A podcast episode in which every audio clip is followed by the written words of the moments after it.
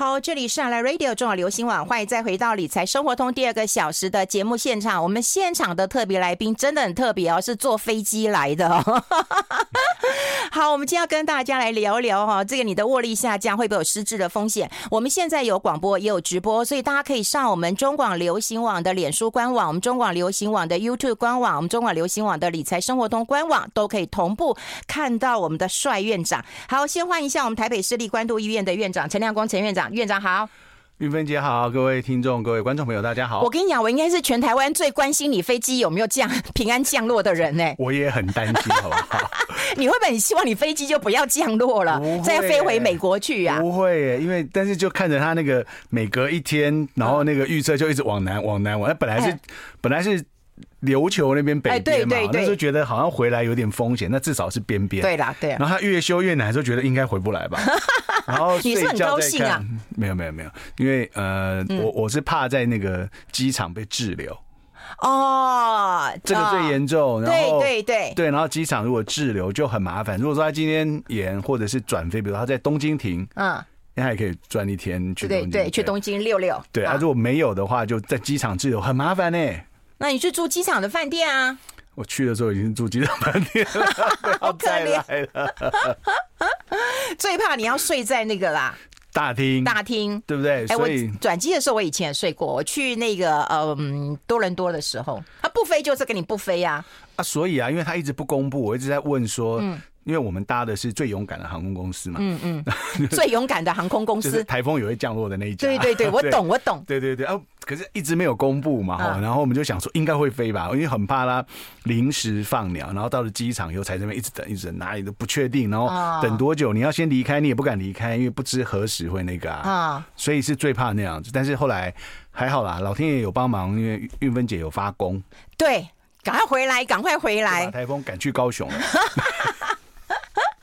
我跟飞鸿讲说，哎、欸，我是不是全台湾，我应该比，我就要这样讲，很不好意思。我说我应该比那个陈院长他娘、他老娘跟他新娘都更担心他回不来耶。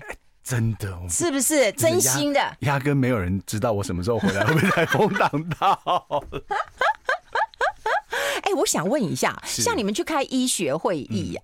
对，嗯，当然我知道你不是去玩的，开医学会议，人家常要去开呀，那那那是怎样啊？他我想那有很多原因啊，就主要是这个世界上的学会很多，对，哦，比如说你看啊，他们比如一个内科对不对？内科就有内科的学会，可是有人是心脏科，有人是肠胃科，然后有时候是美国的会，有时候世界的会，有时候是欧洲的会，你都得去啊，你干嘛去呢？是不一定不一定，他们说什么？退休对白哦，哎，那个是偶尔啦，就是有时候有那个大拜拜型的，会全世界共襄盛举的事情，那种就得去啊。哦，那那那种台湾不能缺席。对，那那种你还要争取上台报告的机会嘛？因为那全世界在竞争，所以被看见。对啊，因为那个有时候一个会可能有两三万人呢。然后虽然大多数人是报道完就是呃听听看，但很多时候出去玩，可是有的时候你要去竞争那个有限可以上台的时间呐。那有的时候我们是已经确定被邀请了才去，嗯，那就那确定可以上台去发表台湾的资料的时候，那不能错过呀。哦，嗯，所以我们去参加医学会议是让台湾被看见，很大一部分是这样子，而且甚至你说台湾有时候，甚至我们还要联合两三个亚洲的其他的国家去发表一个亚洲的经验，因为那是全世界的。所以，所以有的时候相关的议题还是欧美为比较重、比较重点的研究单位嘛。嗯。那那亚洲的时候，有时候连亚洲不要说台湾自己的整个亚洲的声音都不见得那么大。嗯。所以我们有时候还要联合几个亚洲的国家的朋友一起去组织一个小的会议去发声。所以这个去通常都不是说好像要报道，就算这个都有事。而且我这次还不一样，这次是去谈一个。学术合作的，嗯嗯，那这个是这个也跟你们医院有关吗？这个是是我们去那个呃，在全美国做这个高龄医学很有历史渊源，而且广度跟深度都很大，然后经费大概是我们百倍的。一个百倍，百倍，对，人家讲的经费都是啊啊千万几亿美金的那种研究经费，然后那甚至几十亿，所以所以它是一个很大规模，就是一个高龄医学研究，一家大学而已哦，嗯，一家大学的高龄医学研究，从很基础的那个动物研究啊，到人啊、社区啊各种的研究，它它一个整个这个群体这个大的组成下来，一年的研究经费是破十亿美金的。嗯，哦，那台湾是完全没得比。那当然，我们在有些部分跟他们是，我觉得不相上下了。我们也也不会全输，只是我们没有办法有那么大的投入，所以我们是去跟他们谈一个未来五年要长期合作的。那课程很满了，我们才去两天半，他就依照我们当时开出来想合作、想合作的那个范围，他安排了十三个活动啊。嗯，十三组人要去参观，然后要去对谈，要去讨论后续做什么，两天半而已，十三个单位天呐，哎、欸，你有时差的问题，然后还有报告的问题，还得去参观呢、喔。对，那个下午很痛苦，下午坐在那边真的很痛苦。之后当然是对谈是还好，如果说一直都是那个演讲，或者是说那个，嗯、那很烧脑。对对对，那个是对谈，其实都还好，但就是那个其实是很累。那个其实两天半下来，然后两天半下来，其实我们就慢慢又回来了。其实一个礼拜当中，那个飞了二十九个小时，然后十二个小时时差，你看扣一扣，基本上剩下就是交通移动时间跟跟对对对，其实时间是。全满的，嗯，我们只有去那个回来，因为我们从芝加哥进出，那个大学是密西根大学。啊，你从芝加哥进出啊？对对，因为芝加哥有直飞嘛，嗯，然后就我们开个车过去密西根，其实四个小时还好，嗯，那那就回来的时候，只不过去看了一下 Michael Jordan 的雕像而已，哦，没有什么特殊行程，在在飞机起飞前的那个那个空档。哎呦，很辛苦的。哎呦，我就问费勇说，奇怪，他怎么那么爱开会？国内开不完的会，然后又要去国外开会，是不是趁机去摸鱼啊？可我听你那样讲，我就有点感动哎。其实大部分如果只是纯开会这种，我大家都不会去了。哦，多半都是有要去演讲的，要去要去发表的，对那种或交流的。对对对，那个一定有目的了。你就叫我去，就我大概已经很少说单纯做就是。去参加学习，因为你地位不一样啊。国内第一个科学家，然后地位都比陈建仁还高啦。我总觉得你每个月都讲一次这个是，对，我就怕大家忘记啊，我就怕大家忘记啊。你不要再讲了，他十月搞不好又有新的排名，他 每一年都，我现在很，但是我十月之前还可以讲啊。不要再讲了，就是国内第一名的科学家就是陈亮公，很恐怖，很恐怖。对，然后排名还在陈建仁之前。也有人在那之前了，不要一直讲我。好，对，然后对，然后然后去其实还不错了，就是有很正面的回馈，所以未来可能会有很多的合作，然后会再深，会再做的更深入。其实那个那个是让人家很羡慕的环境啊。你看哦，比如说我们讲说啊，高龄医学啊，我们说可能有门诊啊，有什么住院啊，有什么长照啊，出院后各我们各种各种模式，对不对？我们在荣总的时候，可能就是七八个人，这几种模式通通都要做。嗯，人家在那边是每一种模式有至少一组人。嗯嗯，那就是那个人呐、啊，人力他们发展这些，他们整个整个的模式，他们的急性病房的床数还没有我们多。嗯，那他们整个医院的规模大概是荣总的三分之一。哦，其实每全世界不流行这么大医院啊。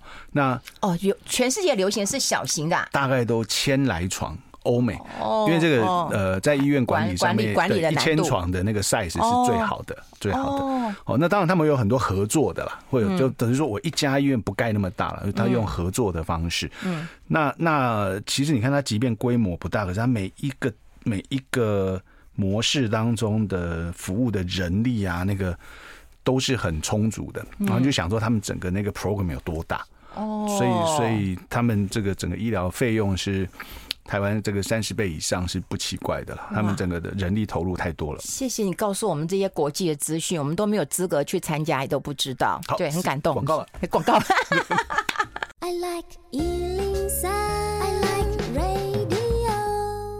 好，我们要持续跟我们陈亮工陈院长来聊一聊，因为我们最近有看到一个这个美国的医学会的期刊呐，哈，那他有讲就是说肌力跟失智的问题，是，那今天要提的就是握力的那个下降，是是，会影响到那个失智的风险，嗯嗯，对，那那握力，嗯，就会握力。为什么这么的重要？呃，其实这个是这几年很热门，其实我们自己也有很多的研究。其实费荣找这一题是很好，是我们有很多。你称赞费荣啊，那费妈妈会很高兴哎。费妈妈费荣这一题做的好。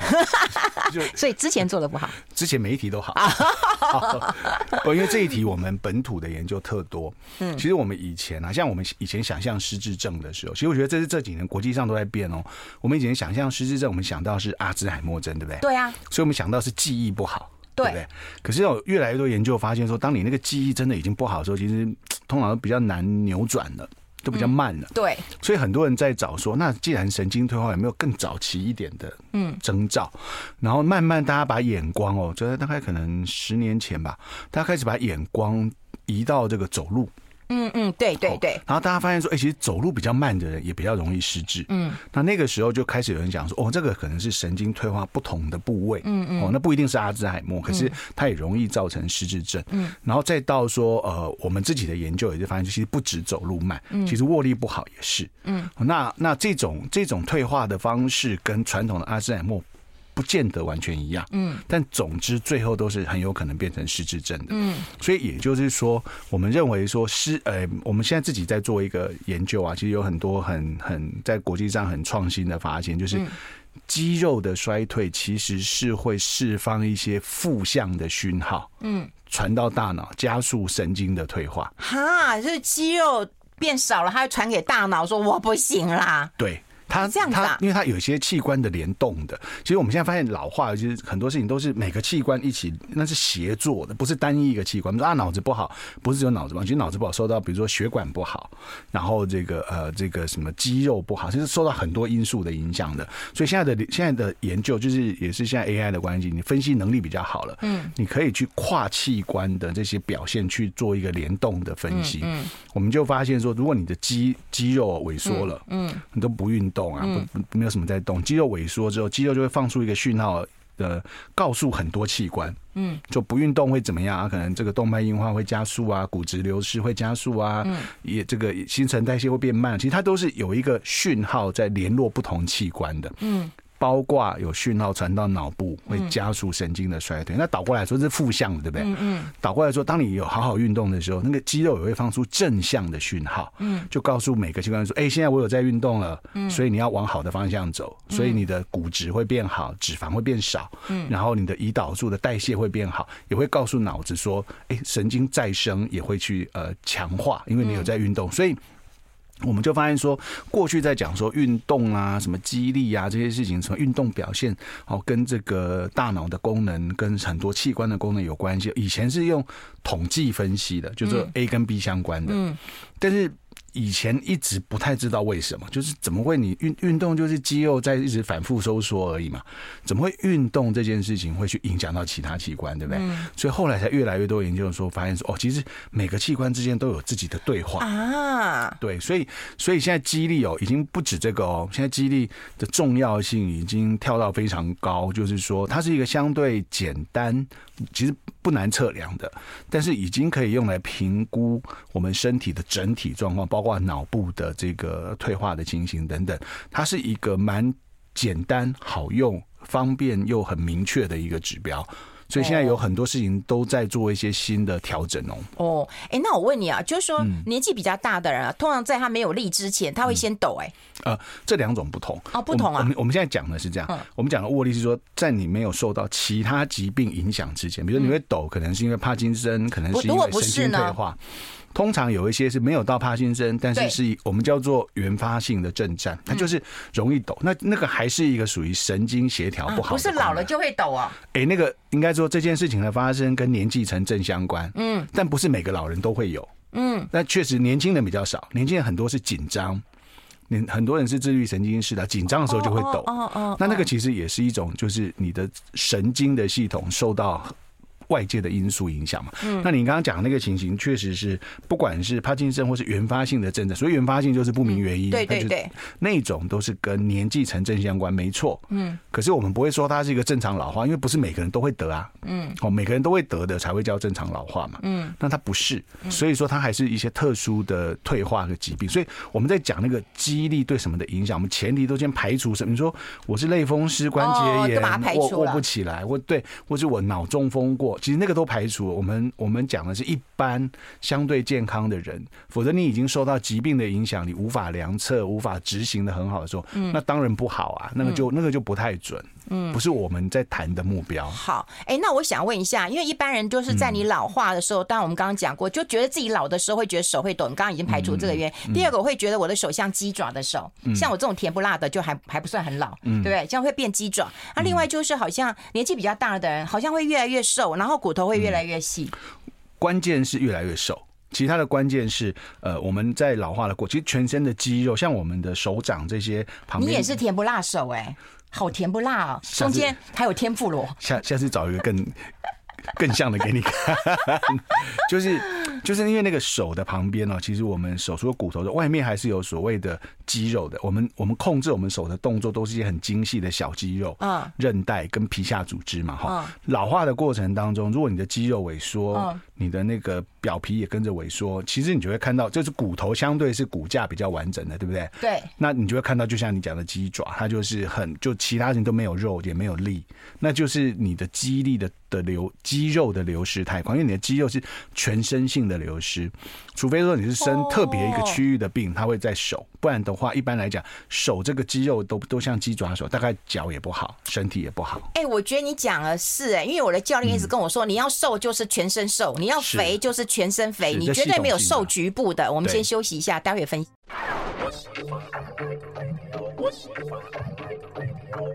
好，欢迎回来《理财生活通》，我是夏云芬，在我旁边的就是我们台北市立关渡医院的院长陈亮功陈院长了。那我们要跟大家来讲一讲了，就是除了我们对于我们的这个呃手指啊、肌肉啊有这样的一个概念之后，我们来谈一谈，就是说那个握力啊，握力的话也是一个很重要的指标。那我怎么知道？比方说我要握多用力，或者是我可以。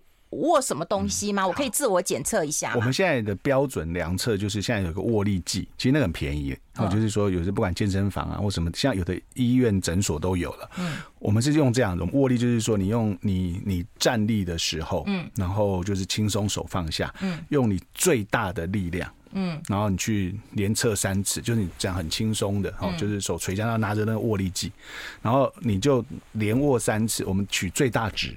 嗯，就是说握力，因为那跟爆发力有点关系。我让你测十次，你一定越来越提嘛。哦，对了，对了，会衰竭一下。我们我们目前测的就是你最大握力。我们我们讲讲说你握力好与不好，我们的我们用的标准是用你的最大握力。哦，那最大握力这件事情哦，其实确实哦，它随着年纪，我们最近正好在在统计，有就是说费荣这一题做得好。嗯我们最近被称赞两次。因为我们最近正在。结合我们的资料、中研院的资料，还有日本的资料，我们想要去建立一个大概台湾从台亚洲地区二三十岁到老之后的整个握力的一个变化趋势。无可厚非，一定是逐年下降。对对对，男女都一样。嗯，可是呢，可是呢，我们就想要定出一个标准，说啊，这个标准可能就真的太低了嘛。嗯，对，因为不然以前的话，以前会关心这个都是一些体适能的老师会关心。对对，哎、欸，你知道吗？像我这次去复健呐、啊嗯，然后那个复健的那个老师就给一个球，嗯、对，他就叫我自己就是那个球就是很有弹性的，边，是的，他就叫我没事要这样练，因为我我现在的那个是的肌力是不好，因为你骨折。对对啊啊，这个肌力这件事情，我们刚刚讲的是说现在不止哦，现在很多住院的病人，对不对？我们他住院第一天，我们要预测他后面好不好。像有些心脏衰竭的病人，我们会担心说他是不是治疗治疗会不会很喘啊，喘不过来，没力气。住院的时候测一下握力，可以预测，因为这代表你的体能、体力。对，握力就可以代表我的体能啊。甚至有一些癌症的患者，他们其实这个握力的好与不好，是像在疫情期间的那个。新冠的病人住院的时候，就量测这个握力，其实它是一个很准的，对于后续愈后的一个预测标准，因为它代表什么？你的体能好不好？体力好不好？哎，你的基本的状况好不好？那我想问一个问题，嗯，男生跟女生都有差，男生一定比较有力啊，是，所以我们建他可以把一个人抓起来，对对对，所以我们建立标准是男女分开建的哦，对，我们不会像像我们哈，我们曾经。呃，结合了亚洲大概将近一万人，嗯，六十五岁以上的一个数据，嗯，哦，那我们有台湾、日本、韩国、嗯、香港，像有大陆吧，哦，就一将近一万人左右呢，我们就取那个最低的百分之二十，嗯，就是跟就是跟所有人比起来，就是最低的哈，嗯，那男生大概要二十八公斤。握力了哈，女生要十八。我怎么知道？我拿一个东西来握握看嘛。就是要那个握力计啊！我所以我刚才讲的没有那个啊，那怎么、嗯？没有，现在有很多生活上其他的方法了。例如，对，比如说，比如说转瓶盖，这个是很明显啊。对，转瓶盖转不动，这个大概很明显是握力上可能有点不足了。哦，就是扭开那个瓶盖。对对对，哦、对那个那个，当然你说如果你是故意要撒娇，请老公帮你开的，哦、开那个是那是另当别论哈。那个也是一种小生活大智慧哦，但是不一样，不一样。哦，就是一般来讲，扭扭瓶盖，对，或者是扭毛巾，能不能扭得干？就是我们一般，比如你，比如洗脸啊，扭毛巾，其实其实有些生活面的，大概知道说，你你就你可以知道，你这个一定比人家不好。大多数人没有这个困扰，对不对？嗯。哦，扭扭瓶盖没问题，或是扭毛巾，或是擦，就是打扫家里啊，抹布，那个都没有问题，那基本上就还好。可是你发现说你连这个都有问题了，这就这就多半可能需要看一下。哦，需要做一些量测。那重点是要锻炼肌力啊，所以所以不管你平常能不能，其实平常的肌力要要保持好，因为我们人在五十岁之后的这个衰退速度会越来越快。嗯，五十岁之前其实年轻都还好，好像也不特别做什么，他也不觉得比较差。嗯，可五十岁之后掉的比较快，掉的速度会变快。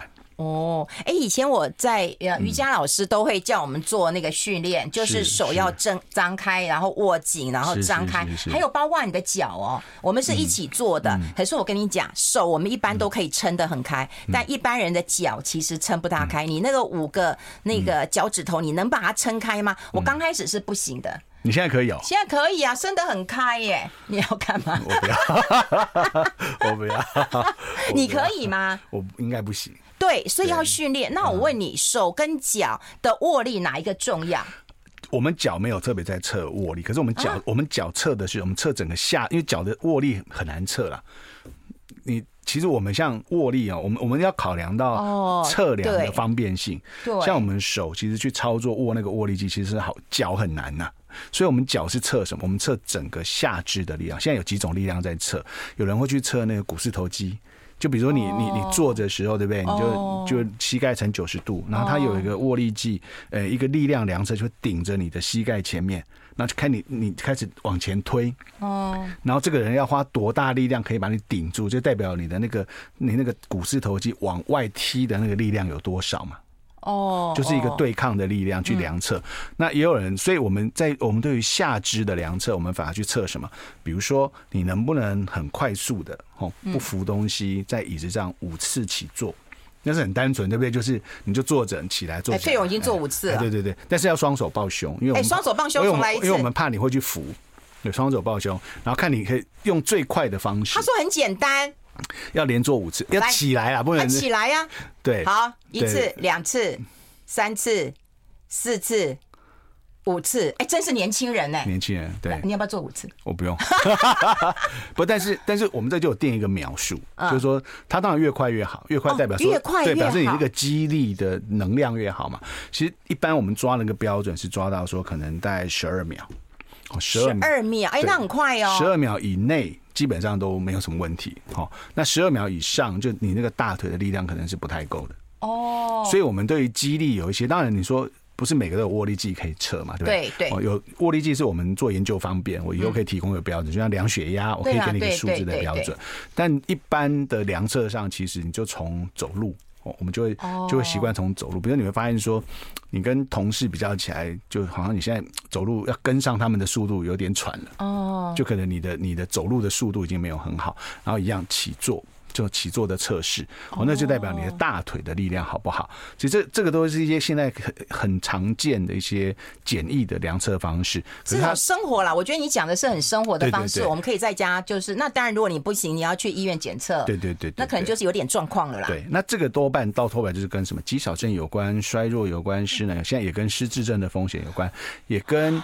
也跟你生病之后的恢复能力有关。好，上肢跟下肢，如果只能选择，哎，不能讲都很重要。那我们要先先训练哪里啊？我们先休息一下，进一下广告，待会继续再聊。I like 103, I like radio。好，我们要持续跟陈院长来聊一聊，因为如果上肢跟下肢的话，嗯、其实两个的预测东西不一样了哈。嗯、我们发现，我们发现，呃，握力的衰退比较早。嗯，哦，就上肢，嗯，他可能四五十岁就开始逐步衰，可是这个时候的衰退跟后来健康之间的连结，嗯，还蛮久的，嗯，还蛮远的，嗯。可是如果你下肢连走路都开始出问题的时候，那个跟健康的关系很近了。哦，所以对哦，对，所以你只要问我，我会跟你讲说，当然上下肢都重要。对对。那可是你如果一般来讲，你很有可能遇到的是，你你开始在老化，你的上肢开始力量不好了。嗯。好，可是这个离什么啊，要失智症啊，你可能都要观察十年、二十年以上的那个那个那个事情还早。嗯。可是真的走路开始慢下来的时候，嗯，那个多半可能你可以看的是三五年内健康上面就可能会有问题了。哦。所以我们用来看这个的结果就是，其实握呃走路大概可能或许慢一点才退，比如说我们握力可能五十，嗯，那走路可能是六十几岁、七十岁才才会明显的掉。哦，那这个其实离我们想要我们想要追踪的事情就很近了。哦，哎、欸，那我们比方说上肢的力量，有时候我们当然会做的比较不好，然后我们教练就会讲说啊，女生啊上肢都比较没有力啊。对，那这也也是跟性别有关哦。有关，因为女生整体的肌肉量就比较少啊，她。我们我们的校正，就是你全身量测下来的肌肌肉量除以你的身高平方的时候，其实女生就是量比较少的。女生脂肪吗？女生先天就脂肪比例比较高啊。我们都脂肪吗？你才有个婀娜的体态啊！啊，婀娜的体态是靠脂肪堆出来的啊。对，我可不可以要肌肉？你你也不想当金刚芭比的啦？没关系，你你你不会想的，你不会想的。真的吗？其实你会追求的。其实我们现在就会希望说，其实折中了。其实与其说去在意说那个。呃体脂率多少？我倒觉得关关键是你的肌肉品质要好，要有力量。嗯，只要你的肌肉是有力量的，我觉得肌肉的品质啊，跟我们的生活会不会那个？对对对啊，那个是关系比较大。一定要变成金刚芭比吗？我觉得也没必要啦。金刚芭比，你看像像那个呃，可能我们这个年代才看过，比如那个。以前念书的时候，那个玛扎娜性感女神，对不对？对。到后来，她其实到五十几岁还可以唱跳，其实很厉害，很厉害，很厉害。但是她呢？她五十几岁的样子就像金刚芭比了，有有像体态变，因为她在练肌肉，她才能她才能够维持唱跳歌手的那个样子嘛。对对对。啊，可是就看你自己的追求的时候，我觉得当然她是有职业上的需要，因为她的工作就是要那样子的体态。对。那要看你啊，但我觉得关键是你要有力量了。我觉得肌肉品质要好，要有力量，然后那个不要变成那个充满了。油花的和牛的肉就好，对，那个关键还是在运动了，就是在运动。我觉得我们的腹部脂肪很多，呃，他还不都为了生儿育女的？他只要坦白讲，以健康来讲，哎，女生其实很多的脂肪是皮下脂肪，嗯，其实还那个倒还好，哎，那个你不你不觉得女生脂肪比例高，可是女生寿命比男生长五岁啊，心血管疾病也比男生少啊，嗯，其实呃，那个脂肪的堆积是在肌在器官内。器官外是有关系的，嗯、器官内的，比如说什么脂肪肝啊，那我这肌肉内油花很多，这种不好。啊，像女生是皮下脂肪多的，其实那个反而还好。他们有一个很有名的例子，安慰到我。他们有一个很日本人做一个很有名的研究。他们就去做那个相扑选手，嗯嗯，哦，相扑选手不是超胖，对不对？对。然后他们去做，他但是运动量也很大，他的他的训练运动量也很大。他们就发现说，那个时候在还在还在比赛的那个相扑选手，他虽然体脂率很高，体重很重，可是他的器官内的脂肪量很少。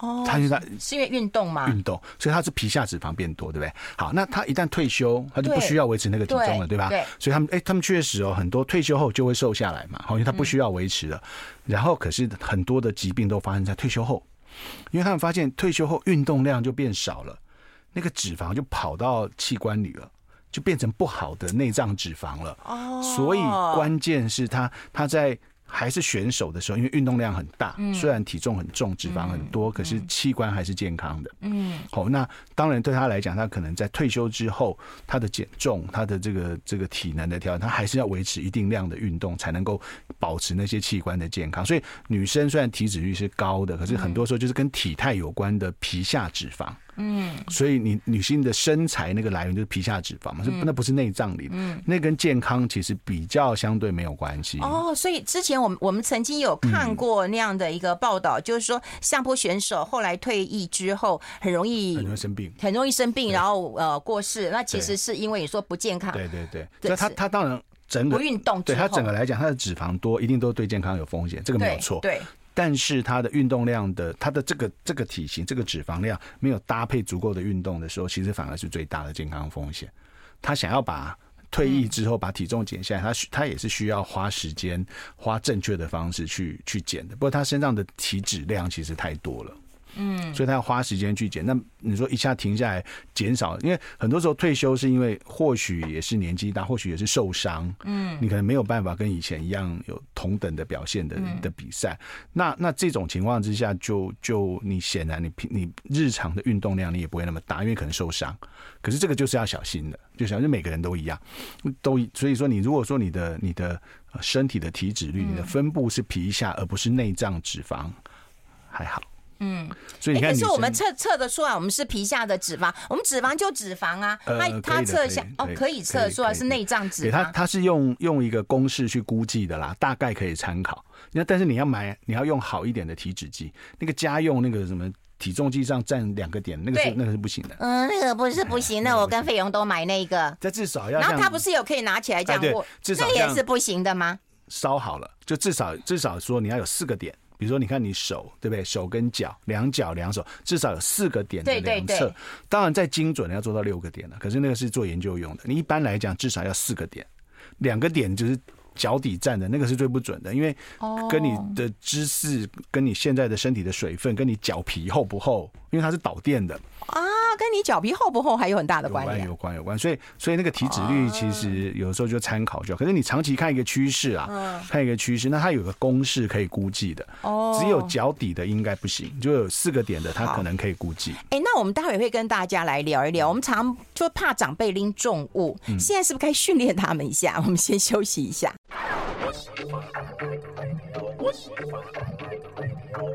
好，我们要持续跟陈院长来聊一聊，因为有人说天生就是力气大，嗯，对不对？也有人天生就是力气小，嗯，然后我们也要来聊一聊，就是说，那我们都会舍不得长辈拎个东西，像我妹妹总是舍不得我妈妈，呃，拎一罐米啊，拎拎拎拎一包米啊，或者是拎一罐油的。那我们先讲啊，就有没有天生力气大小这件事情？啊，一定有啊，啊，跟你的骨架、跟你的肌肉，就有的人就是一样，就像刚休息的时候讲，有人就会胖，有人就不会胖，嗯，就是。你先天长不长肉，你的脸，所以那个有一定，当然那个都是呃。两群比较特殊的人嘛，对对对，就先天就很有肉，先天很没有肉。嗯，绝大多数人是中间啦，绝大多数人当然是你越运动活动越多，肌肉量就会越多，跟体重成正相关。好，这个是绝大多数人，可是一定有那种先天就哎就他的肌肉品质很好，力量就很大，看起来瘦瘦的。哦，那这种一定有。那那可是我们的关键是我们注意的是几件事，呃，一个是现在现在我们在量测这种数据，一个是绝对值嘛，嗯，你低于多少？嗯，另外有一个是退步的速度。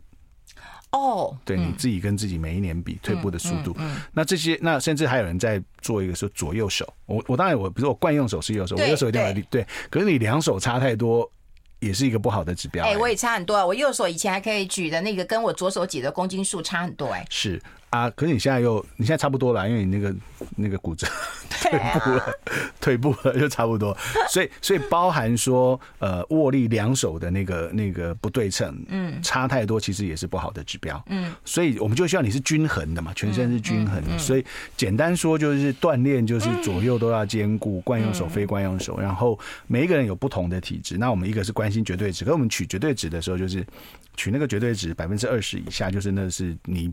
就是你就是考试考到那个倒数二十名的 的那种那种概念，嗯，那那绝大多数人可能是前八十名，可是那你跟自己跟自己比，就成绩有没有退步的问题了？哦，自己跟自己比，所以那个衰退的速度也很重要。不过基本上都是要练的啦。嗯嗯，好，哎、欸，那就是呃，长辈啊，有时候我们都会觉得说，长辈年纪大了，你舍不得他拎重的东西，那他也会告诉你啊，我拎不动啊，拎了还要走，这也很辛苦啊。是，这里面有分几个，一个当然说你要先知道他的能力在哪里，对不对？嗯。好，如果说他确实他的他的他现在的能力，我随便说，他的握力。假设是这个十八公斤，嗯，比如说他可能拎一个，好，比如说拎一袋米，就我举例啊，他拎一袋米可能走个十五分钟可以，哦，因为肌力跟耐力是有关嘛，哈，那你要先知道他原来的基准，嗯，你就让他继续这样拿是没问题，甚至于可以挑战一下，你本来是十五分钟，嗯。那走二十分钟，因为那是一种激励的锻炼，哦，那。当然，你说你要他一次举二十五公斤，嗯，这个就超过他的负担，那就很容易受伤，嗯。嗯，所以，所以我们的做法是这样，呃，很多的锻炼，刻意去找教练、找运动时间，其实有时候很难，嗯，哦，但是如果在日常生活当中能够维持，就很好了。哎，这样我想到，哎哎，好像也是你们医院那个，哎，那个刘秀芝医师啊。对他那时候也讲说，我爸爸、我妈妈买米，我就让他去啊，去买牛奶啊。是，是，是，是。可是我们该怎么去拿捏啊？就所以你比如说这个这个需要很长期的观察了。比如说你现在跟他住一起，你观察他，你发现说他的体能大概在什么状况，他自己去做某些事，你起码要知道他现在。像我相信我们那个刘主任，他的观察一定也是，其实这段时间，比如说他一直以来去观察，他是买牛奶都没有问题啊。嗯。哦，那所以你让他继续维持去买牛奶这个动作是没有问题的。嗯。但你今天突然间要他说，那你改成买两倍的牛奶回来，那这个可能就不一定，对不对？哦。那就不一定，对不对？那这个就要花时间去慢慢再锻炼他才能提升。那有的时候我们对于年纪很长的人，我们就期望说他至少维持住。不要退步。对，所以我常会跟有一些家属讲说，其实特别是没有同住的家属，我觉得说有时候你可能最孝顺的做法，不是说呃偶尔回家帮他把所有家事都做完。嗯，其实比较理想的是，你可能在旁边看着他，可以把这些事情都做完。哦，看着他，对。表示说他的能力都有维持住，你也是在观察，知道说他现在体能到什么状况，嗯，体力，然后操作事情的能力，发现说打开冰箱就是啊买了十把葱这样哈，就是可能有点记忆衰退啦，对对，或者他可以煮饭煮的有些很复杂，就是有些早期的衰退是要透过一些生活上复杂的动作去比较的，那你通通帮他做就看不出来了，所以所以有的时候我我常很多家属是蛮开心的，就带。带父母来看病的时候，那我们这样讲，他就就会跟跟长辈讲，说是医生叫你做，不是叫我做，不是我叫你做，医生叫你做。但是关键是，其实对于我们这些晚辈来讲，如果没有同住，其实你真的去观察他的能力，知道他现在可以做什么，不能做什么，然后有没有在退步，其实这件事情很重要。所以我们会尽量都希望大家都维持可以独立生活自理的能力。现在已经不是那种饭来张口、茶来伸手的时代了，现在都要能够自己持续自己做。那才是好的啊！我觉得这真的要倡议一下，因为有时候都会觉得，呃，是尽孝道，或者是舍不得。事实上，要让他们适度的做一点点的一个劳动。要的，要的，因为你你你刻意叫他去运动，这种其实有很多条件不一定可以配合。可是，起码你从生活的作息当中去维持一定的活动量，跟他的这个体能的维持，总比天天就坐在那边打瞌睡看电视好。嗯，对。哎，有人说年纪越大了，嗯、这个肌肉就会呃流失吗？嗯、他说眼睛也会有肌肉流失吗？因为他为什么会越来越干眼症？对、嗯，这有关系啊。眼外也有肌肉了，不过这个跟那没关。干眼症其实也是跟老化有关，因为我们老了之后，我们身体的每一个黏膜，它分泌的很多的液体都会少，比如口水会变少。对对，对。然后这个眼泪啊，这个也会变少。我最近才听一个听一个那个症状。就我朋友他说被医生诊断是干燥症，嗯，有有有，他就干燥症就是全身的那个黏膜分泌这些黏液的能力都下降，就眼睛嘛，眼睛就需要一个这个眼睛其实表层是有一份水分的，它才可能才能够去你你眨眼的时候才不会有那种干涩的感觉嘛。那口腔也是啊，口水其实你很需要这些液体的的湿润才把，因为你完全没有口水的时候，要你把一个食物吞进去是不可能的。所以我们黏液都需要维持这一些。那那这一类干燥症呢，就是它可能是一个，它是一个自体免疫的疾病，它让那个分泌液体、分泌这些黏液的这些细胞都被破坏了啊！就吃一堆药哎，嗯，哇，有空我们可以聊聊这个议题。对，因为它是自体免疫，所以要控制自体免疫。因为他刚开始的时候只是觉得他常常口干舌燥，嗯，对，然后也不知道什么原因，就补充水分嘛。后来开始觉得不对劲啊，眼睛也开始有问题了。他很常见的症状就是。它全身性的，然后因为很多人的症状就是在眼睛跟口腔，可是再严重一点是食道，因为你开始吞咽都不对劲嘛，然后你整个肠胃道的黏膜也是干燥，很容易发炎。哦，好，今天非常谢谢我们台北市立关渡医院的院长陈亮恭陈院长，记得做一下手的一个握力的一个训练，然后各种的一个训练，然后开一个呃罐子，然后不要再装那个员外那个球也是可以的。哦，员外球捏一捏了。好，谢谢陈主任，谢谢哎，对，陈院长，谢谢谢谢，拜拜 拜拜。拜拜。